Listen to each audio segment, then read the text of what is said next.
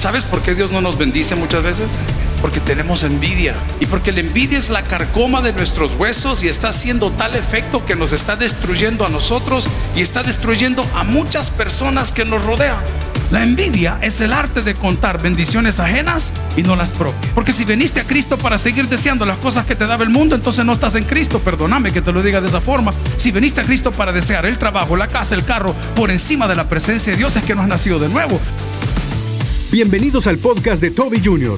La envidia es el arte de no saber valorar las bendiciones propias, sino las ajenas. Si tú deseas, buscas y estás en la presencia de Dios, todas las demás cosas serán por añadidura. Continúa con nosotros y escucha la envidia. El problema más grande que Jesús tuvo en su ministerio, que es el que nosotros vamos a tener a lo largo de nuestra vida, es las personas con las cuales nosotros nos rodeamos. Le decía uno de mis hijos el día de ayer, llegan etapas en la vida donde vas a tener que dejar ir los amigos de esa época de tu vida. Llega una etapa en la vida donde Dios te ha transformado de tal manera que te quiere llevar de triunfo en triunfo y de éxito en éxito, pero eso pareciera que no sucede porque tú insistes en quedarte en el lugar donde tú te sientes cómodo, pero Dios quiere llevarte a otro nivel y para llevarte a otro nivel te va a tener que incomodar.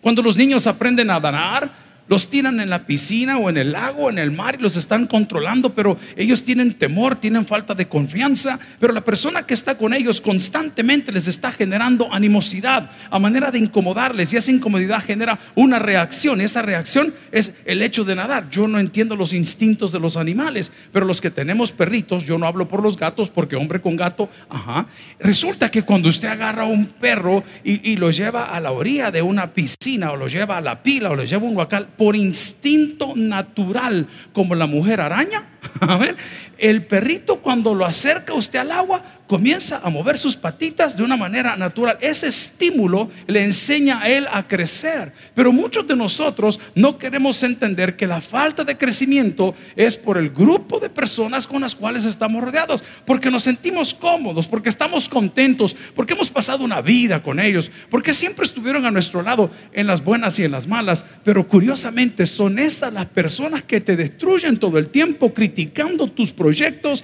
criticando tus anhelos y criticando lo que Dios tiene para ti. Cuento una historia que un piloto estaba llevando uno de esos aviones inmensos de un lugar A a un lugar B. Era un transatlántico, esas cosas, vuelo interoceánico, no sé cómo se llama. Y solo iba el capitán y el copiloto. Y de repente cuando se elevó ese gran avión que da servicio y que sirven alimentos y que llevan personas, llevan equipaje y llevan carga, de la parte baja del avión comenzaron a subir un montón de ratas y las ratas se comenzaron a comer los asientos a pleno vuelo, en medio vuelo, a 5 mil, 10 mil pies de altura, que es bien bajo. Entonces, sinceramente, le dice el señor copiloto al piloto: Mira, capitán, tenemos un problema, las ratas están comiendo los asientos y yo no hay que hacer, solo somos los dos. ¿Y qué hacemos con este montón de ratas? Le dijo el capitán: Elevate 35 mil pies porque las ratas no soportan las alturas si no sabes cómo terminar con envidia. Eleva tu vida a otro nivel, porque las ratas no tolerarán verte triunfar.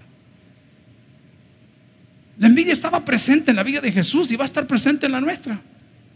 La Biblia nos advierte y nos dice, señores, en este mundo vamos a tener tribulación, pero no tengan miedo, yo he vencido al mundo. ¿Alguien recibe una palabra el día de hoy? Entonces tengamos confianza en Dios. Si Él ha vencido al mundo, nosotros también podemos vencer ese demonio terrible que es la envidia. Estaba buscando algunos test, algunos exámenes para saber si realmente somos envidiosos o no. Y en medio encontré algunas afirmaciones. Alguien dijo, no se puede ser envidioso y ser feliz al mismo tiempo. Las noticias que tú ves cuando tu vecino, las publicaciones en Facebook, las publicaciones en redes sociales, sea TikTok, sea Instagram, o todos estos canales, o, los videos de YouTube, o los suscriptores que tú tienes en tu canal privado y estas cosas que haces, te generan alegría o, te generan resquemor. No se puede ser envidioso y ser feliz a la misma vez. ¿Sabe qué era Jesús? Feliz. Los fariseos llegaron según Marcos capítulo 7 y lo primero que comenzaron a criticarle fueron sus frutos, porque los discípulos eran fruto de Jesús. Dígalo conmigo, los discípulos eran frutos de Jesús. Pongámoslo al presente. Los discípulos somos frutos de Jesús. Y lo primero que le critican al cristianismo que viene de Cristo, ¿qué son? A los cristianos. Es lo mismo. El fin de semana fuimos a Costa Mesa, Pastor Mauricio, una iglesia maravillosa, una iglesia que no nació en el tabernáculo, adoptó la visión del tabernáculo y curiosamente, habiendo adoptado la visión del tabernáculo, es mucho más leal y fiel que muchos que aquí nacieron. Es bien curioso. Y nos sentamos a departir con pastores de todo y lo curioso del dato que les quiero comentar es que estando allá arriba eh, se sienta uno, se sienta otro, llega otro, llega aquí, que somos supuestamente colegas y trabajadores y quiero abrir mi corazón. Cada uno de ellos me decía, usted tiene que cambiar eso en el tabernáculo. El liderazgo de fulano no funciona, la imagen de Mengano está afectada, la manera como están haciendo las cosas no funciona. ¿Y por qué no venís y lo haces? Y le tuve que parar el carro uno de ellos y le dije, si tú tenés 41 mil pesos para pagar la quincena, o sea, 82 mil pesos mensuales de planilla, más 34 de luz, más 4 mil de agua, más todas las FPs, más todos los seguros social, vení a ejercer tú tu liderazgo. ¿Sabe por qué te critican? Porque no te pueden alcanzar. La persona que te critica siempre viene atrás. Nunca está adelante. No le tengas temor, no te claves en eso. El problema es cuando las palabras de estas personas que te critican y te quieren poner en ridículo te afectan el corazón, sabedores que jamás van a tener el don que Dios te dio a ti. ¿Alguien recibe esa palabra el día de hoy?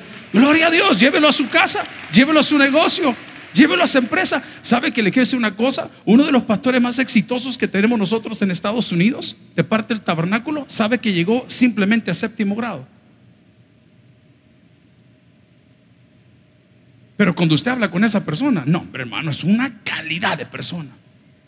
Tuve el privilegio de conocer un hombre acá en El Salvador que fue fundador de una empresa que comenzó a nivel nacional y ahora está a nivel internacional. Está tan bien posicionado que en los últimos tres meses la nueva generación de esta empresa, o sea, sus hijos, acaban de ganar una licitación para poner la fábrica en Puerto Rico y fabricarle todas las tortitas de carne para todos los Wendy's de Estados Unidos. ¿Sabes qué nivel de educación tenía él? Tercer grado. ¿Sabes qué otro defecto tenía? No le funcionaba uno de sus ojos. Pero Dios no anda buscando talento, Dios busca corazones dispuestos. El día de hoy quiere tocar a tu puerta y decirte, hermano, no tengas envidia. Porque aquí se nos dice los pensadores y los pensantes, nadie puede ser envidioso y ser feliz al mismo tiempo. ¿Lo puede repetir conmigo? Nadie puede ser envidioso y ser feliz al mismo tiempo. ¿Y tú qué decides ser? El segundo que pude encontrar decía, este me encantó, que la envidia es el arte de contar las bendiciones ajenas y no las propias. La envidia es el arte de contar bendiciones ajenas y no las propias.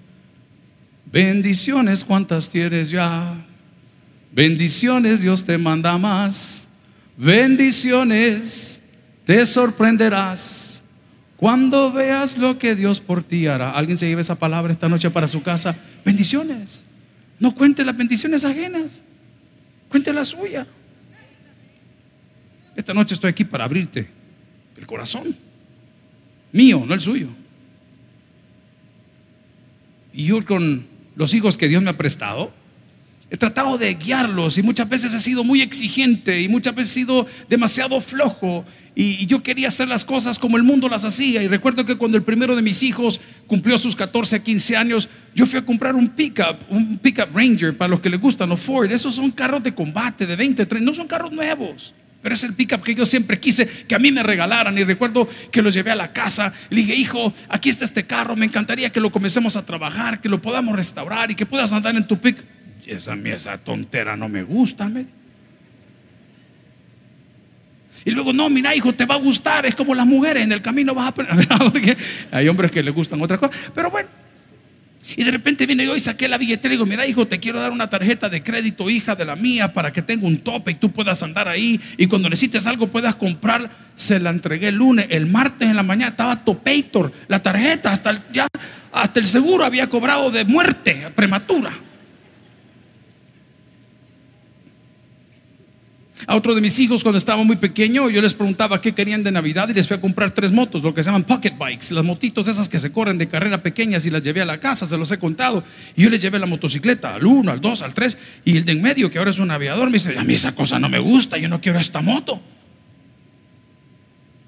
Y recuerdo haber llamado Luis, se llamaba él Luis, del grupo de motos de mi papá. Le tenía un hijo, Derek, que era de la misma edad. Le hablé y dije, ¿sabes qué, Luis? Vení, trae la moto, llévatela. Y el mono que se la lleve, me dijo. Yo quería hacer las cosas como el mundo lo hacía, porque yo veía que los ricos y famosos así creaban a sus hijos.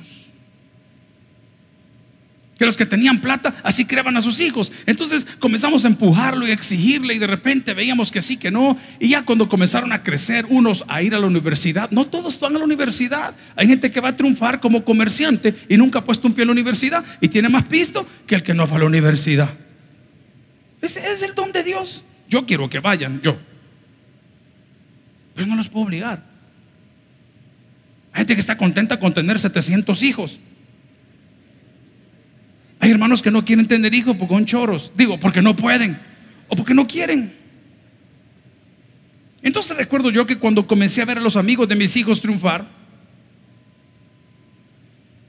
yo decía, wow, ¿y yo por qué no? Y, y comenzó a nacer como un resquemor o una comparación que sinónimo de envidia. Y fulano va para allá, y fulano va para acá, y al otro lo mandaron para allá, y al otro lo grabaron de no sé dónde, al otro. Esperé tantos años, no sé si la carrera ya terminó, pero el día que ese muchachito aceptó un reto que se le planteó y se paró aquí a predicar, yo no le puedo envidiar el título a ninguno de los hijos de ninguno de mis amigos, porque lo mejor que un hombre y una mujer puede hacer es servirle al Señor. No importa dónde le esté sirviendo. Pero le cuento, ¿no? Como papá. Se lo digo como papá. Llegaron momentos que cuando veía las cosas, yo decía, yo tengo envidia, porque es envidia desear lo que no puedo tener. Envidia es codiciar lo que no puedo alcanzar. Estoy todo el tiempo contando las bendiciones del otro.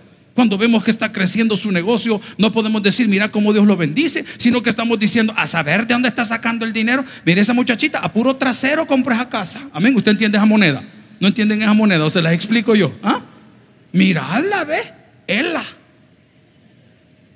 Y los lado que se ha puesto no se lo han regalado, se los ha ganado. ¿ah? Y el segundo pensamiento que encontré decía que la envidia es el arte de contar las bendiciones ajenas y no las propias. Amigos, hermanos, esta noche estamos bendecidos porque Dios está con nosotros. Y si Dios está con nosotros, ¿quién contra nosotros? ¿Por qué vamos a tener envidia? Ya vamos a entrar al momento bíblico, ahorita es el momento filosófico. Porque la misma palabra dice que no tengamos envidia del hombre malo ni deseemos estar con ellos. Porque lo que te van a servir en la mesa es pan engañoso. Come y bebe te dirán y de repente las cosas van a cambiar cuando ya te han logrado lo que ellos quieren. Es por eso que yo siempre le digo a las personas, pastor, es que yo siento que Dios no me bendice, es que siento que Dios no me prospera. Hijo lindo, es que tu problema no es la prosperidad, el problema es que no conoces a Dios. Porque si viniste a Cristo para seguir deseando las cosas que te daba el mundo, entonces no estás en Cristo. Perdóname que te lo diga de esa forma. Si viniste a Cristo para desear el trabajo, la casa, el carro, por encima de la presencia de Dios, es que no has nacido de nuevo. Lo chistoso es que si tú deseas la presencia de Dios y tienes la presencia del Señor y estás en la presencia del Señor, todas las demás cosas os serán, que dice la Biblia, añadidas. Gloria al Señor si se lo quiere dar. Ese es el orden de prioridades. Y tenemos envidia y que Dios no me dé el trabajo. Es que Dios no vino a darte trabajo, vino a darte vida eterna. Y como valor agregado vienen cayendo las cosas, como valor agregado se va llenando tu alacena, como valor agregado tu vida se va desarrollando, pero la prioridad es Cristo. El tercer pensamiento que encontré decía que la envidia es una declaración de inferioridad. Dígalo conmigo, por favor. La envidia es una declaración de inferioridad. Nosotros mismos nos estamos achicando, achicando. Yo aprendí en los últimos cuatro años que he cambiado el círculo de amigos completamente. We had a great run. No, si no fue bien en ese grupo un tiempo. Ya no, va bien. Tengo un joven pastor que me visitó hace unos días. Estaba bastante distante. Tenemos algunos malos entendidos que son de terceros, no, no de cara a cara, de terceros. Y le pregunté, ¿qué pasó? ¿Por qué no te vienes? ¿Por qué no te reúnes? ¿Por qué no, por qué no participas? No, me dijo, Es que el nivel de gente que está en ese lugar no es para mí, me dijo. Al principio me pareció arrogante, pero creo que tiene razón. Tiene razón. Todo me es lícito, pero no todo me conviene. Todo me es lícito, pero no todo me edifica. El problema es que nosotros los cristianos padecemos de envidia porque estamos deseando lo que tiene el mundo, no lo que tiene Dios. Estamos pensando, vistiendo, apuntándole y acumulando cosas como lo hace el mundo y no como la Biblia lo tiene. Entonces, cuando usted se declara o se convence que es una persona pues envidiosa, se está catalogando como inferior. ¿Hay mujeres en la casa de Dios? Yo siempre he bromeado con esto, pero siempre se los he dicho. Su ADN es único. Es bien difícil ver cómo los que dicen que somos mejores amigos critican todos los proyectos los unos de los otros. Eso es envidia. Dígalo conmigo. Eso es envidia. Y la envidia no habita en el cuerpo de un creyente. No puede ser. Yo he recibido noticias cuando uno está haciendo grandes esfuerzos y todo, ya sea en el ministerio o en el área secular, y de repente fulano triunfa. Y, yo me he sentido molesto. ¿Y por qué me toca sentir molesto? Si mi competencia no es con él, mi competencia es conmigo mismo. Fíjate que la fulana, hoy nada menos, estaba de visita, nuestro sastre maravilloso que se lo voy a recomendar y mientras entraba a la oficina para tomar ya medidas para el traje de chompipe del 31, está bien, amén, porque estamos por la fe seis meses adelante, pues se acaba la tela, la blonda. Pues llegó el hombre a tomar medidas y mire de aquí para acá y de allá para acá y de repente pastor me dice, ¿se acuerda de mi hijo? Claro que me acuerdo de su hijo. Y en eso pues estaba sonando el teléfono, él, el móvil. Y tenía a su hijo en el móvil porque no se fue se lo llevaron. Diga conmigo, no se fue. Dígalo con fe. No se fue, se lo llevaron. No estoy hablando de la policía, mis hermanos. Amén, ya estamos acostumbraditos. Se lo llevaron para Roma, Italia. Y a mí que solo a los juzgados me han llevado, hermano. ¿Para Roma? Sí, pastor. Y el cipote iba caminando en la calle, porque en el cielo no se puede todavía. Iba caminando en la calle con el teléfono. ¡Hey, pastor! ¿Qué tal? ¿Cómo está? ¿Y dónde está, hermano? Aquí en Roma. Mira, le dijo, te voy a recomendar ahí por la fuente de Trevi. Hay un restaurante que se llama La Fiorentina. Por favor, anda. Ya fui, me dijo. Becky hacha, dije yo. Y en mi mente, semejante y. Ah, ah, no solo yo soy así. Vas a creer que ya fue.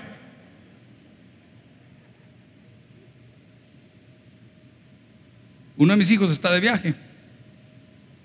Y le dije, papi, ¿a qué hora sale tu vuelo? A las 2 de la mañana, me dijo. Hijo, ¿y qué sale de Lips? Le dije yo, el vuelo, ¿cómo está el vuelo? Porque algo raro el horario de tu avión. Porque la gente normal vuela de día. No sé qué hablaron de los murciélagos en la madrugada. No, papi, me dijo que encontramos un precio especial. Me dijo, ay, ¿cuánto vale el boleto? 175. ¿Estás seguro que te van a llevar, boleto? Porque está demasiado barato. Y de repente venía en el vuelo que yo venía de regreso de California, una de las hijas de los pastores nuestros.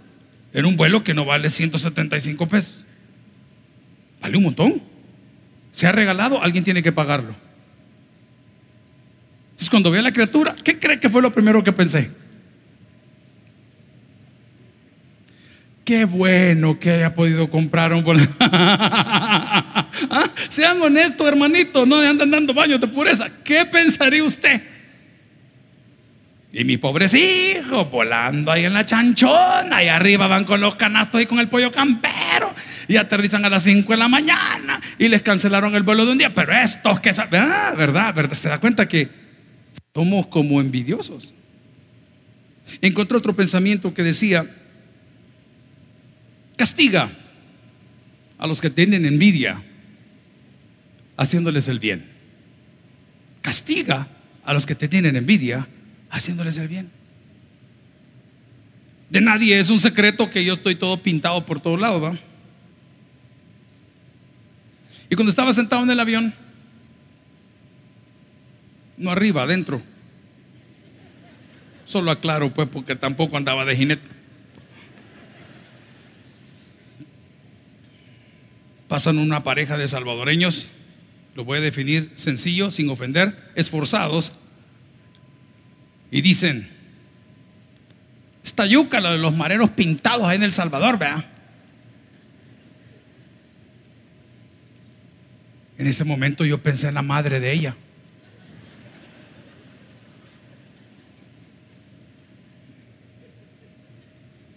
Entonces cuando nos bajamos en El Salvador dije, lo voy a esperar, porque este sí es mi territorio. Y me bajé del avión y los esperé. Diga conmigo, Dios es bueno. No venían para acá. Nunca más los vi. ¿En qué me afecta lo que esa mujer dijo? Lo dijo ella porque el marido no tiene los ojos puestos en mí. ¿En qué me afecta? En nada. No tengas envidia del hombre malo. Jamás van a estar donde tú estás. Nunca. Es el castigo del envidioso. Entonces tú dices, ¿y qué puedo hacer, pastor? Estamos hablando de pues, Marcos capítulo 7, que Jesús se encuentra con los fariseos y los fariseos lo estaban criticando. ¿Por qué lo criticaban? ¿Y qué les había hecho? Si nació en un pesebre, si no había cambiado la historia de ellos, no les había afectado el salario, no se metía con ellos, no hablaba, ellos lo buscaban a él. Y cuando lo veían, criticaban sus frutos a sus discípulos. Y le decían, tus discípulos no se lavan las manos por poder comer y no hacen la lavada. Y el Señor comienza a pelear con ellos porque ellos tenían envidia. Cuando una persona te tenga envidia, trátala bien, hermano.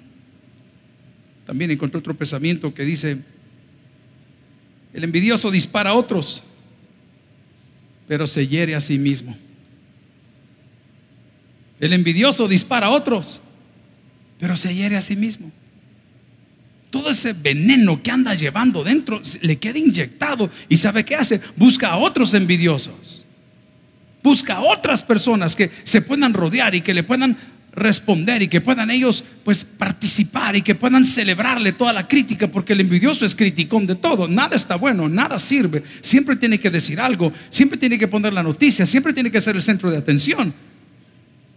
El envidioso dispara a otros pero si ¿Qué hubiese pasado en Marcos capítulo 7? Si me ponen el texto un momento, por favor, versículo 1. Cuando la palabra dice, se juntaron a Jesús los fariseos. ¿Qué tal si lo buscaban para decirle, Señor, ¿eres tú el Mesías que esperamos? ¿O va a venir alguien más? Señor, este, ¿hay, algo que podamos nosotros eh, hacer para facilitar tu ministerio? Señor, ten misericordia de nosotros cuando estés en tu reino. O acuérdate de nosotros, como le dijo el ladrón. No lo buscaron para eso. ¿Para qué lo buscaron? Lo buscaron para criticarlo. Lo buscaron para destruirlo. Lo buscaron para desacreditarlo. Todas esas cualidades o características son las cualidades o características de un envidioso.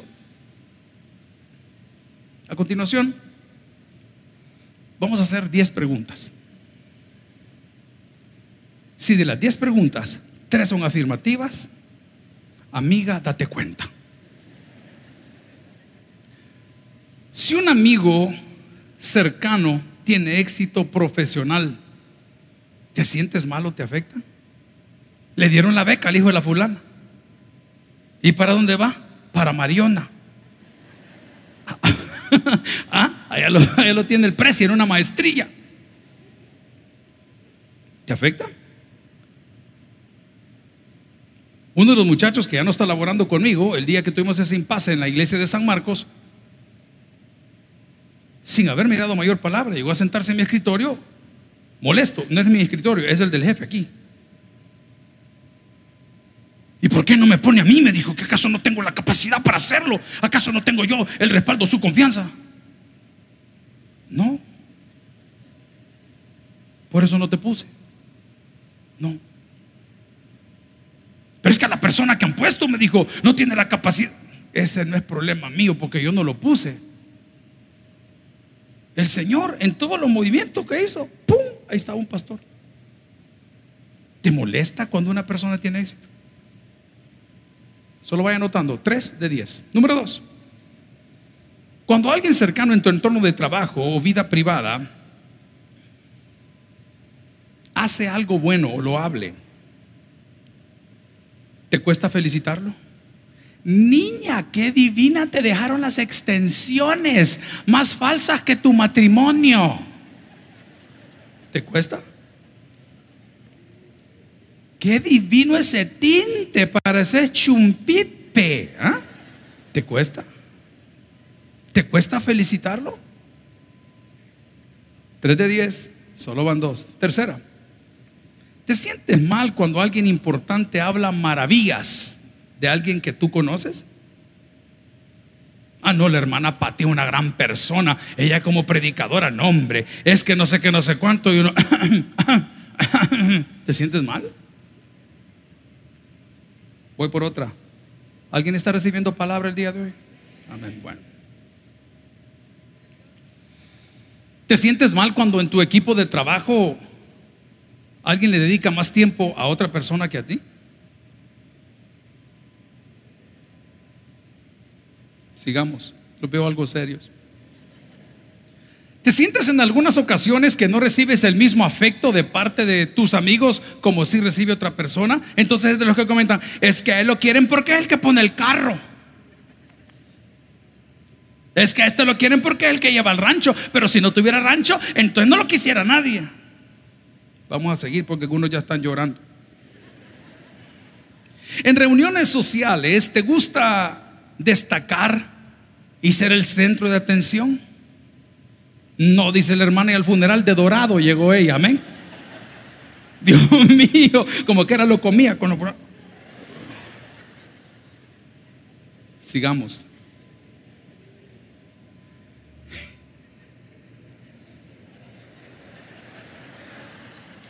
¿Criticas a gente famosa o importante que no conoces?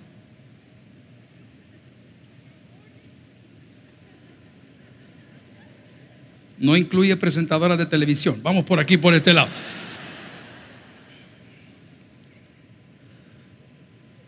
No levante la mano, pero hago la pregunta. ¿Cuántos ya llevamos tres strikes?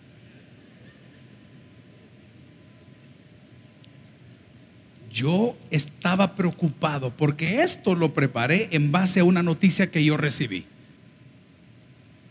Lo curioso es que cuando lo recibí, traté de dormir y no podía dormir porque estaba pensando en esa noticia. Decía, pero ¿y por qué me afecta si no me tiene que afectar? No estoy ni cerca. Pero tu subconsciente te dice, pero pudiste ser tú, pero pudiste ser tú, pero pudiste alcanzar esto, pero pudiste hacer lo otro. Y me di cuenta que mi corazón estaba contaminado. ¿Por qué? Es bien fácil, ya llegamos al texto, creo que no va a ser la otra semana, pero vamos a llegar. Vamos por otra. Te alegras cuando una persona fuerte o poderosa está pasando por un mal momento. Ahí terminan todos, ¿ve? En el sector 9 van a terminar. Ajá, para allá van todos. Y espérense, porque las cosas no van a ser así para siempre. Solo tres hermanos, algunos llevan nueve y voy por la número seis. ¿Te sientes mal si no te tratan de una manera respetuosa como a otras personas? O sea, si la persona que te atiende, la persona que te vende el pan, la persona que te ve, no te contesta una llamada, ¿te ofendes? ¿O piensas, no, probablemente, o, hermanas tomen nota, hombre que usted le escribe en WhatsApp y no contesta, estamos leyendo la Biblia. Por favor, anoten. Amén. Ah, pues sí, dice la hermana. ¿Ah? No, pero es que lo que pasa es que saber que se cree que le contesta el. Es que, hermanos, es que no todos tenemos horario. Yo estoy preocupado porque entre más viejo uno más, más canoso, ¿ah? Pero lo que pasa es que creemos que, que, los hipotadas tienen el tiempo que nosotros tenemos, ¿me entiendes? Y como no dormimos nada porque nos acostamos a las 12 y a la 1 ya estamos despiertos viendo a quién fregamos, entonces cuando no contesta, ok, y vamos a aterrizar en la última por el tiempo.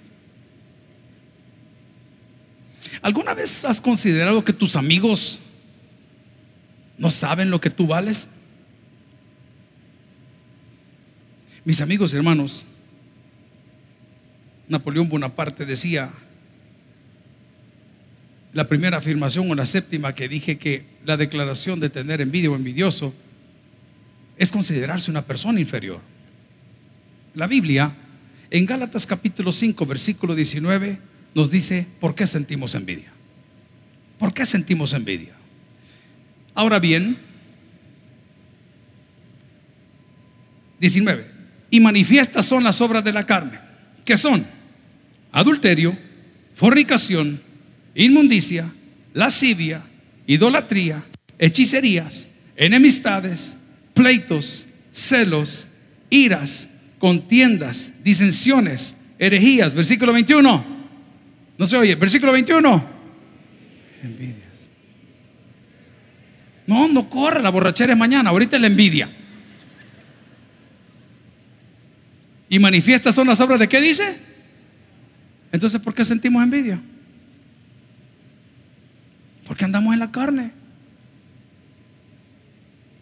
El otro día acompañé a un buen amigo y nos pusimos la hora y la cita como que éramos novios para ir a ver la compra de un vehículo. Y a la hora de llegar al vehículo está precioso, el camionetón, color y los volados que hace y las luces que pone. Le digo, bueno, vamos, no, no me dijo maneje usted, entonces yo manejé el carro. Yo a mí no me alcanza para comprar el carro, pero yo lo manejé.